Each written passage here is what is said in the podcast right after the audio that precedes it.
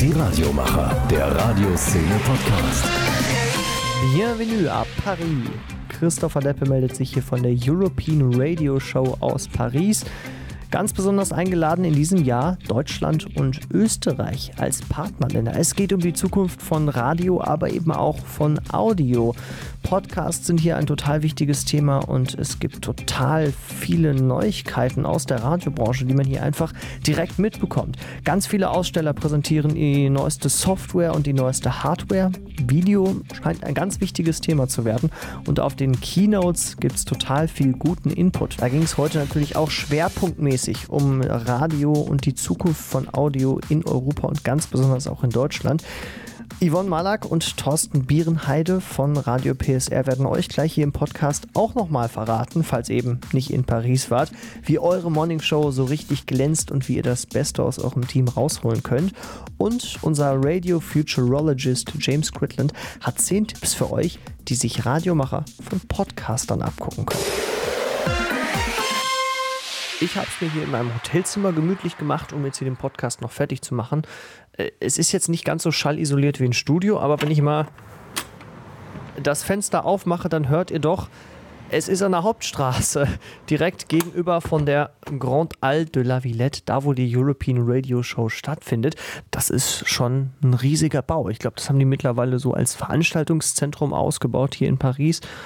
Und da äh, haben sie so das letzte Drittel jetzt für die European Radio Show reserviert. Muss man sich erstmal so vorstellen wie eine klassische Messe.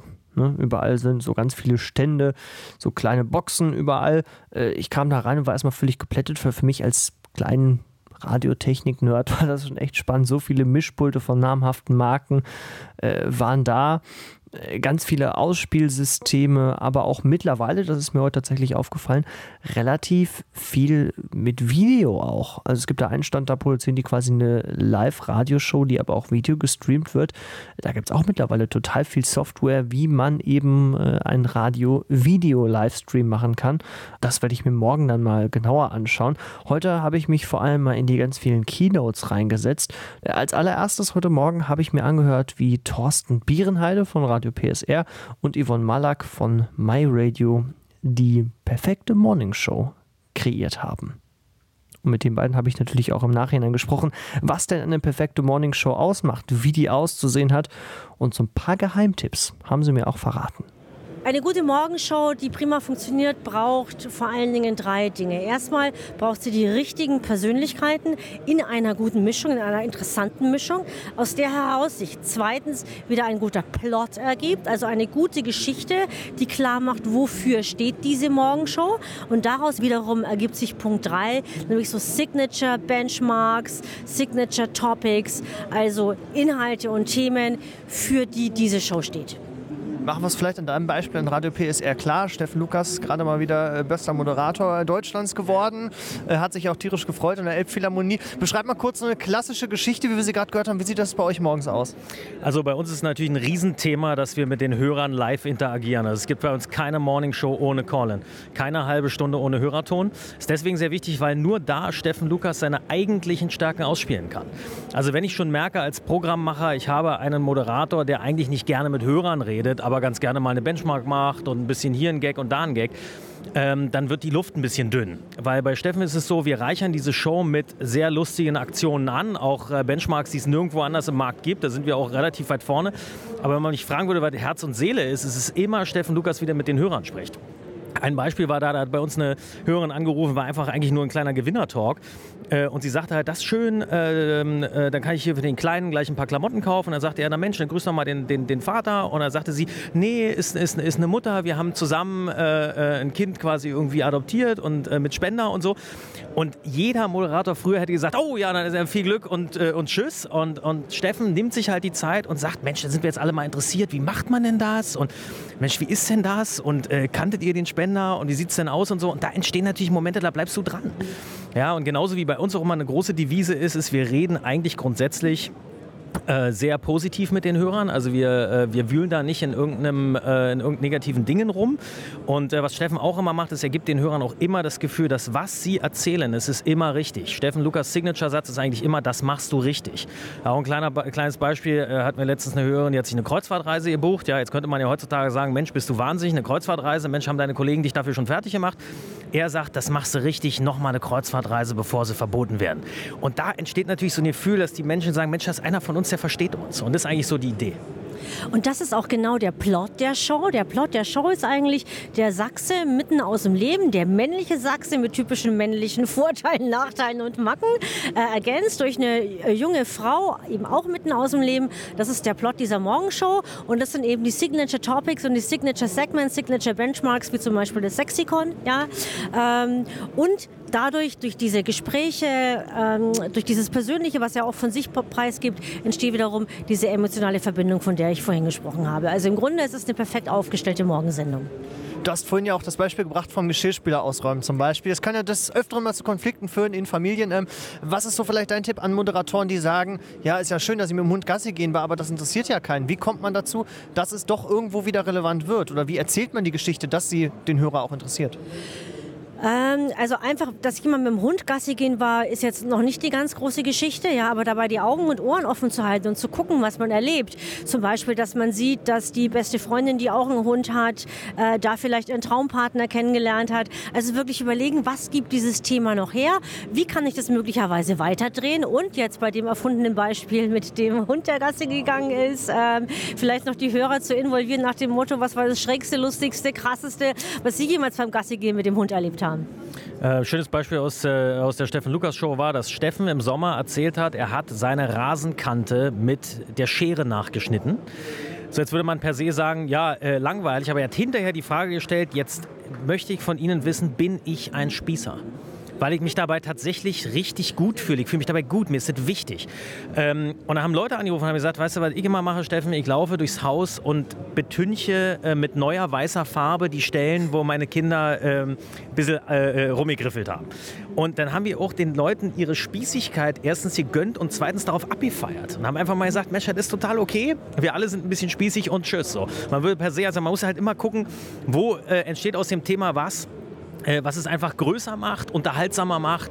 Und das ist eigentlich die, äh, die tägliche Arbeit. Nur weil du fragst, äh, wie können Moderatoren daran arbeiten. Wichtig ist erstmal, dass allen Moderatoren klar ist, es wird alles geteilt, was da ist.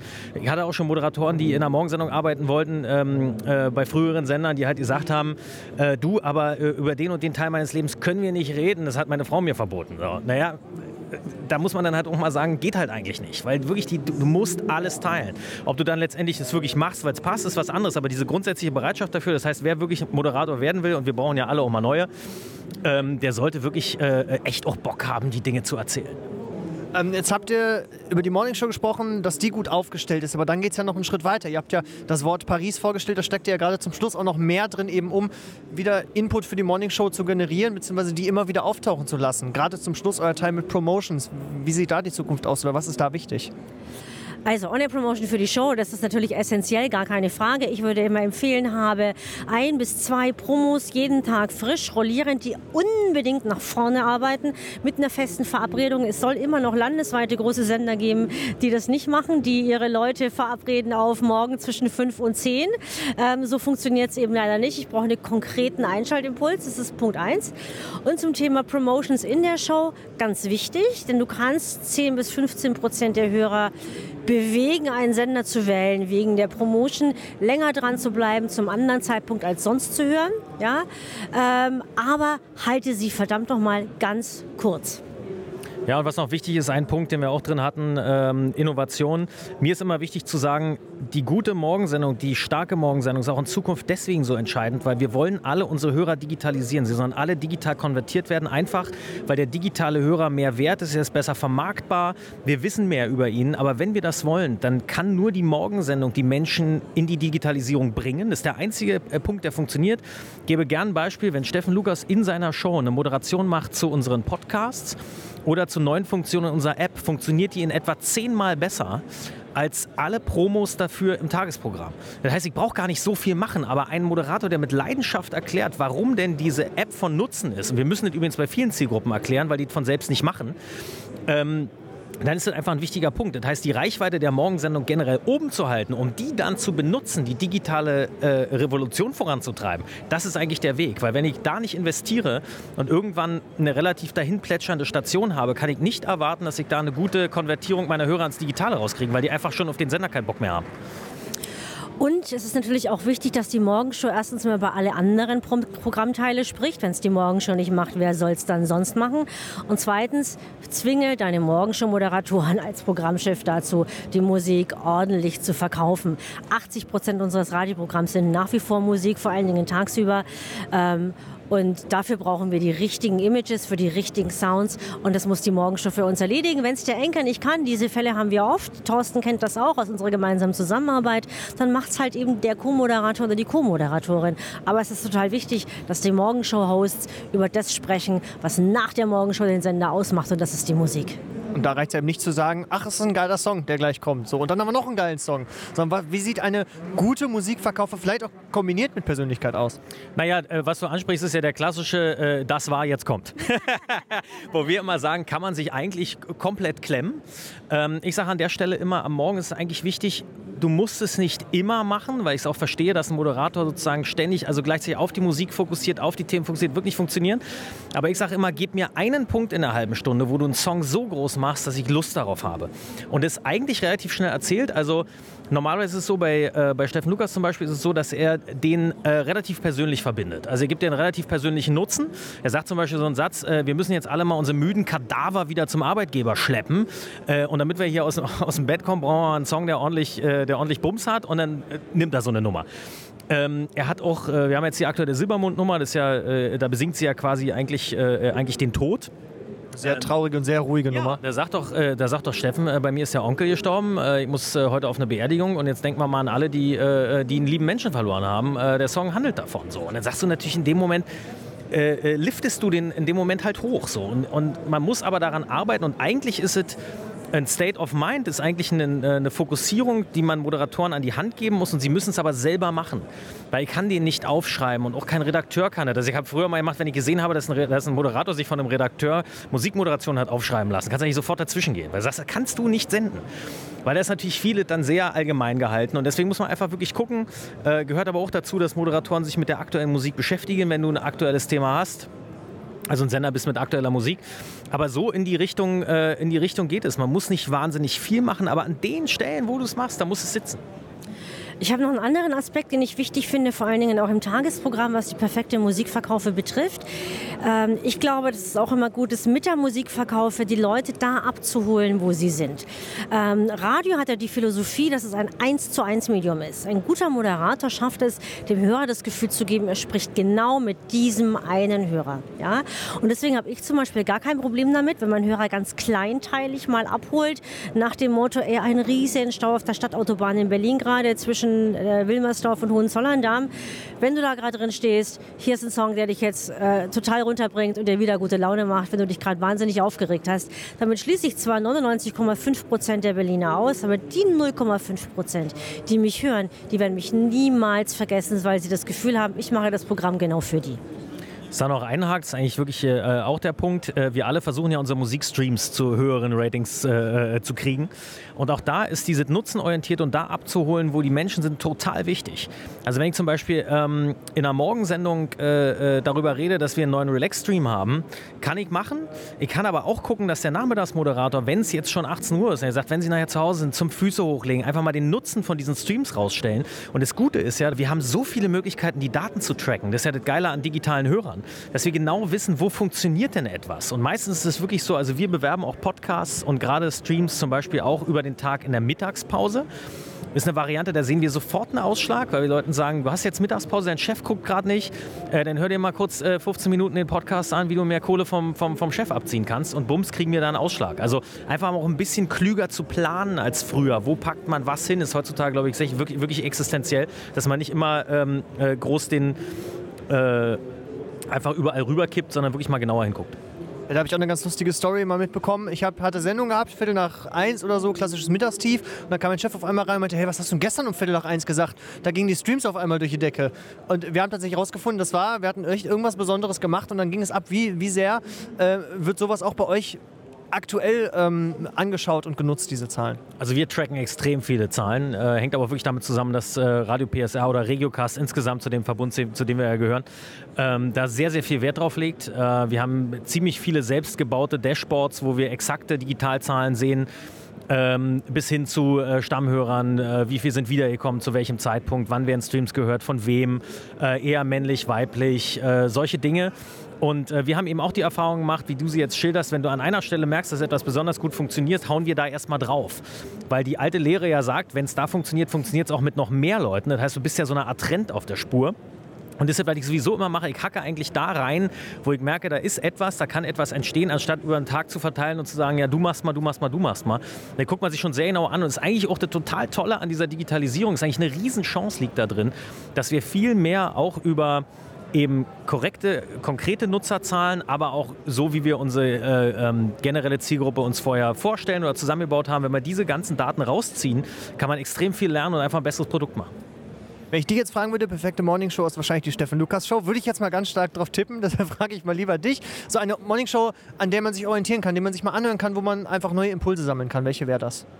Ich liebe äh, Z100, die Elvis Duran Show, weil sie genau auf diesen persönlichen, emotionalen Aspekt setzt und weil die sich auch nicht so schade sind, über persönliche Geschichten zu reden. Daniel Monaro zum Beispiel hat kürzlich erzählt, dass sie eine Operation hatte, um ihre Brustgröße zu reduzieren. Ja, eine Schönheitsoperation für eine kleinere Brust.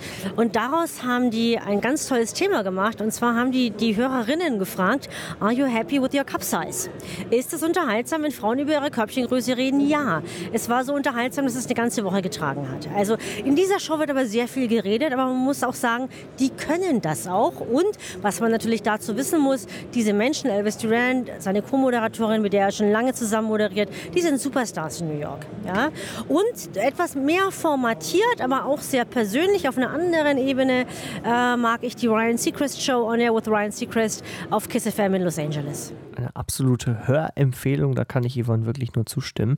Ja, Thorsten hat es gerade schon so ein bisschen angesprochen, im Jahr 2020 wird das Messen von digitalen Hörern immer wichtiger. Ich meine, immer mehr Leute hören ja auch über Smart Speaker, über Apps, über Radiostreams, vielleicht auch sogar schon im Auto, unsere Radiosender. Und weil sie das tun, kann man sie natürlich viel besser tracken als halbjährlich mit einer Media-Analyse. Und mit diesen Zahlen kennt sich einer ganz besonders aus, der heute auch auf einem Panel gesessen hat zur digitalen Zukunft von Audio.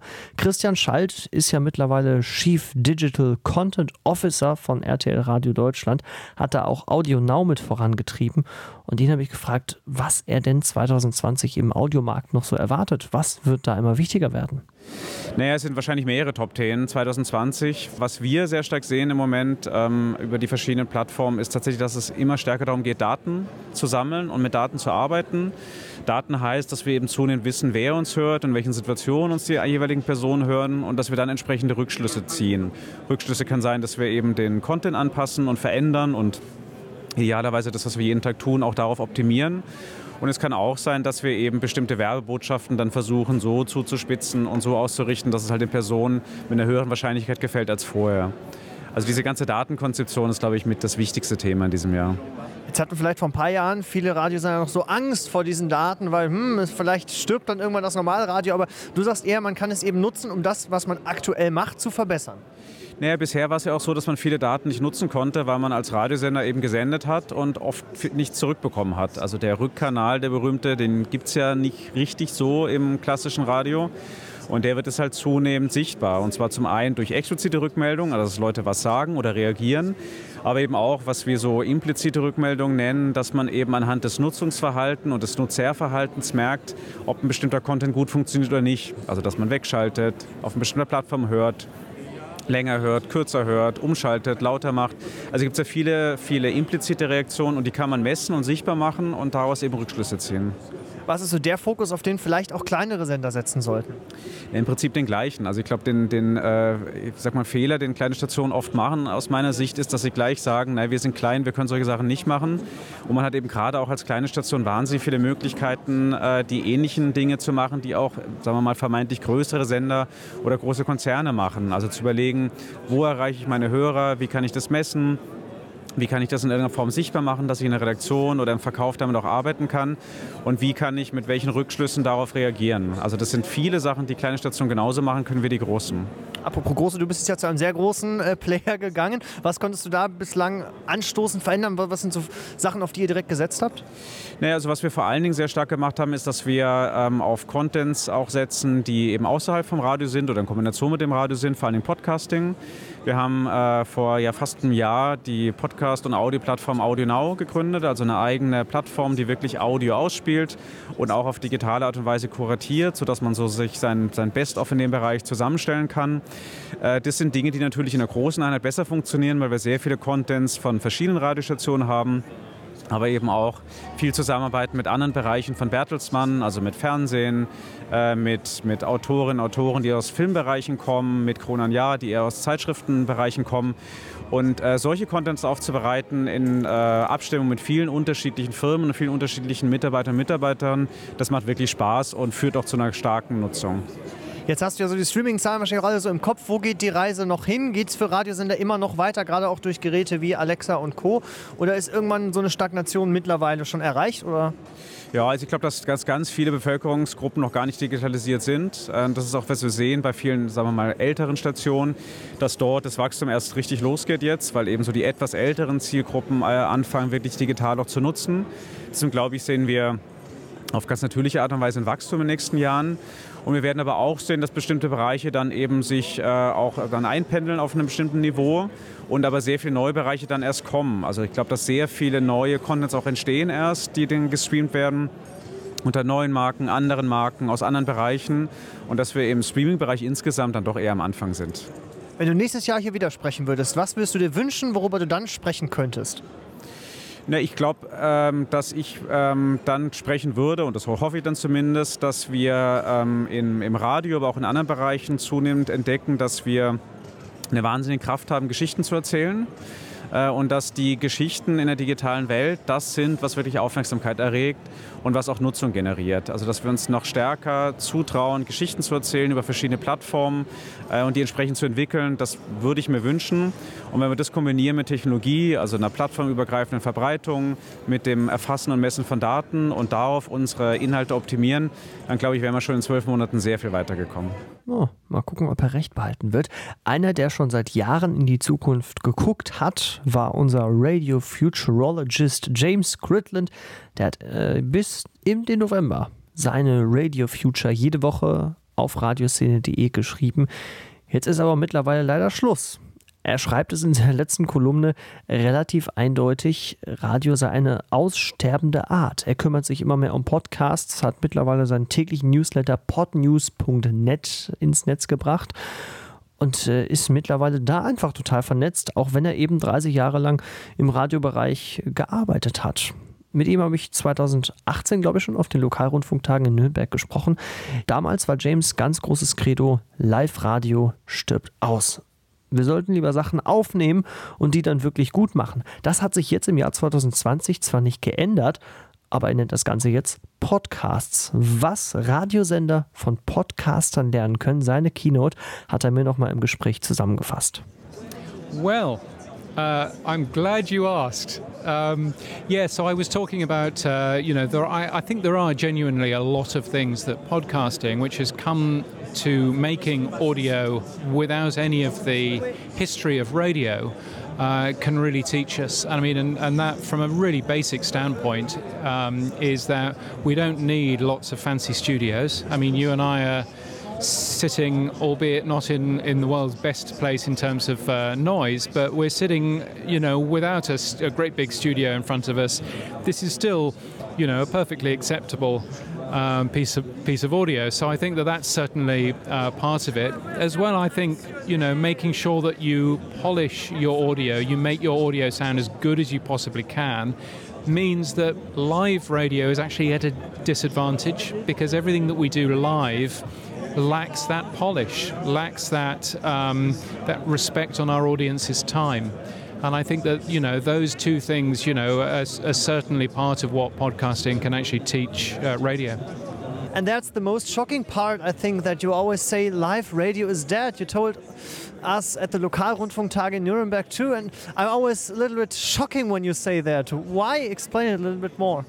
I, I, it, it's, it's really interesting having this conversation because um, the the room splits into two sets of people, into people that understand that actually uh, you can make great radio that doesn't have to be live. Live radio adds very little to a radio experience.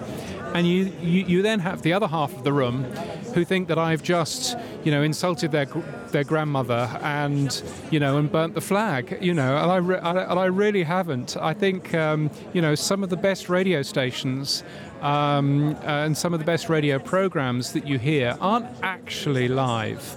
Um, they have a lot of pre-produced uh, pieces of work in them. They have a lot of, you know, if you hear Ryan Seacrest talking to a, a, a telephone caller, then he's not doing that live. They have recorded him talking to that telephone caller. They have edited out the ums and the ers to make it as polished and as great sounding as they possibly can. And then it goes into the radio show and sounds live and sounds great. And all I'm saying really is that we stop producing things as live just because that's the way that we always have done, and we start producing great polished audio that we can use on a live radio station, but we can also use as on demand audio as well, um, because that'll sound better for our audiences. Now you've got all the news around the podcast world. You always write articles about them. You just put them on your homepage. Um, what has changed in maybe the last year in the podcast industry?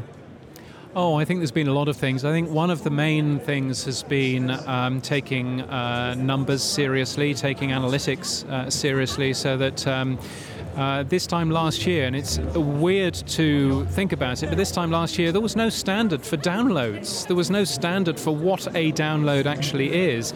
Now there is, and that's a fantastic move forward. Um, so seeing that, seeing a lot of uh, merger and acquisition work, particularly around Spotify, uh, particularly seeing Spotify really jumping into this uh, space, uh, is good news. And I think, you know, frankly, the amount of people who use Spotify is tremendously high. If we can convert some of those into proper podcast listeners, uh, then that's great news for radio as a whole and for audio as a whole. Um, and you know, and I think you know, again, we, we tie ourselves up in knots, don't we, when we're talking about what a definition of radio is. But at the end of the day, podcasting is just as, as good sounding radio as anything else that we actually make. It just doesn't use FM or DAB. It uses something else. What would you wish for podcasts in 2021? Oh, I mean, I think, uh, you know, clearly more growth. Um, podcasting is still quite small if you look at it in terms of radio. So, you know, typically nine out of ten of us listen to radio every single week. Um, that's a nice figure. Uh, podcasting is nowhere near as big as that. Podcasting is tiny if you look at time spent listening. So I think uh, podcasting has a long way to grow, and clearly that will be a very important part of um, podcasting. You know, this time next year, you know, how much will it have grown by? But also, how can we actually use um, the growth of podcasts to mean that there's more revenue in the in the industry as well, and there's more, uh, whether that's advertising money, whether that's um, money from subscriptions, whether that's uh, all sorts of other things as well. So I think you know um, some really interesting. Uh, questions I think to ask us uh, ask ourselves about what the future of podcasting might be, but certainly it's not going to shrink, it's only going to grow. The question is, how much is it going to grow? Do you think that radio will die and podcasts will rise, or will radio survive? Um, I think that's an interesting question. I think that certainly, um, you know, I, I mean, and again, let's just remember in Germany, 17% of people listen to podcasts every, every, week, considerably more listen to radio. So radio is not going anywhere fast. But um, I do think there are certain bits of radio that will be um, that will be quite challenged by podcasting, and I think part of that is particularly around daily podcasts because. Um, you know, radio, as we know, we wake up to the same radio station, we get in our car, the radio is on, we listen to it. If that initial listening in a day is replaced with a daily podcast that you might like, maybe from your local newspaper, maybe from uh, somebody else, then we might fall out of the radio habit quite quickly. Um, and I think it's just worthwhile bearing in mind what that means for radio as a whole. Um, but I think, you know, as I say, uh, radio is not going anywhere fast, and I think that radio has a really good future, particularly when you start looking at the additional choice, the additional options made available through things like DAB, through things like online radio, and of course, radio as podcasts. Okay, also stirbt das Radio vielleicht doch noch nicht aus. Bin ja doch ganz froh, dass ich James dann noch so ein bisschen rumreisen konnte. Auch wenn er, glaube ich, wirklich mehr auf Podcasts setzt mittlerweile.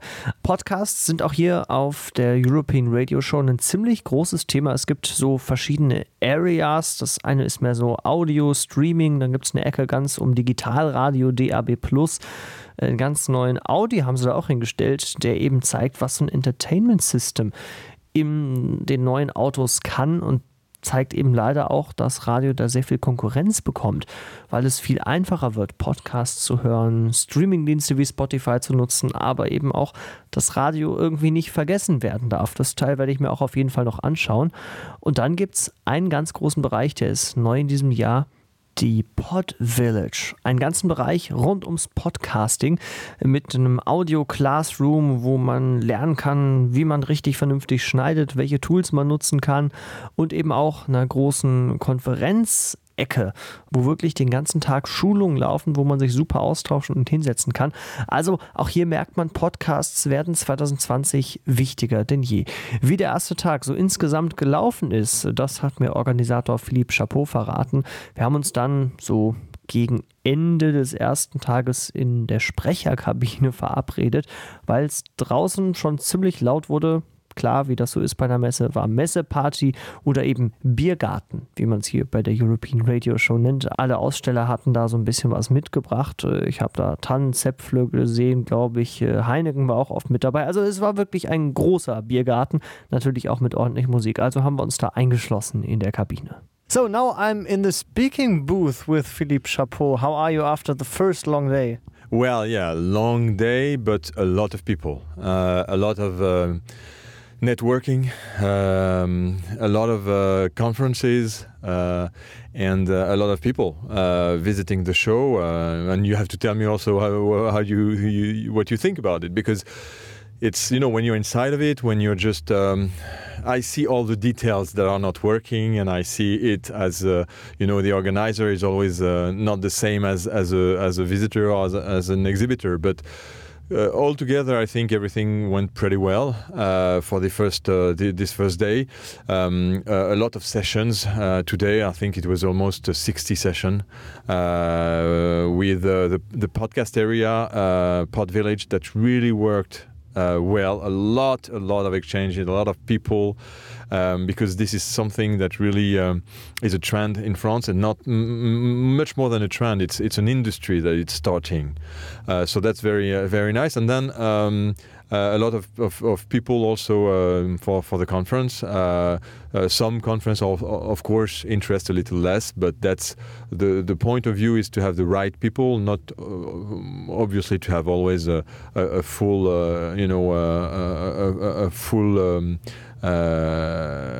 conference place, but we let's say that um, we're um, we're expecting a little tomorrow because I don't like to say that uh, uh, it was a great show until uh, until Friday has passed. But up till now, I think exhibitors, uh, visitors, uh, all the people that were around here are really satisfied with this first day. Do you have just a tiny number of how many people were in here today? Uh, we had a, a number uh, which was midday that was um, going above 2,000 for the first day. so I think at the end of the day, we're we're really to a number that we've never never done before. Uh, so um, when we count, uh, and, and that's only the visits. Normally, you know, uh, in terms of numbers, you also count the re- uh, when you visit again. Uh, and that's we, we didn't count yet. So uh, we're on really 2,000 unique uh, visitors uh, by midday. So hopefully, maybe it will be 3,000 with the uh, the visit again. I think we we're maybe close to uh, to almost 4,000. So it's just amazing. That's the best ever. Ever, yeah, ever and I didn't expect it to be so big in here. It's the Grand Al, so it has to be big, and it's just a third of the Grand Al, and it's still very big in here. You've got all these booths and these conference areas, and uh, so many people so many things and so many uh, English speaking conferences today. I saw a little bit less tomorrow, I think. It's I'm struggling a little bit with the French, I have to tell you. It was my ninth class when I quit it, and so I don't understand a lot, but uh, some things I can still understand. Regarding the English, I think we're, we're really working on something different next year.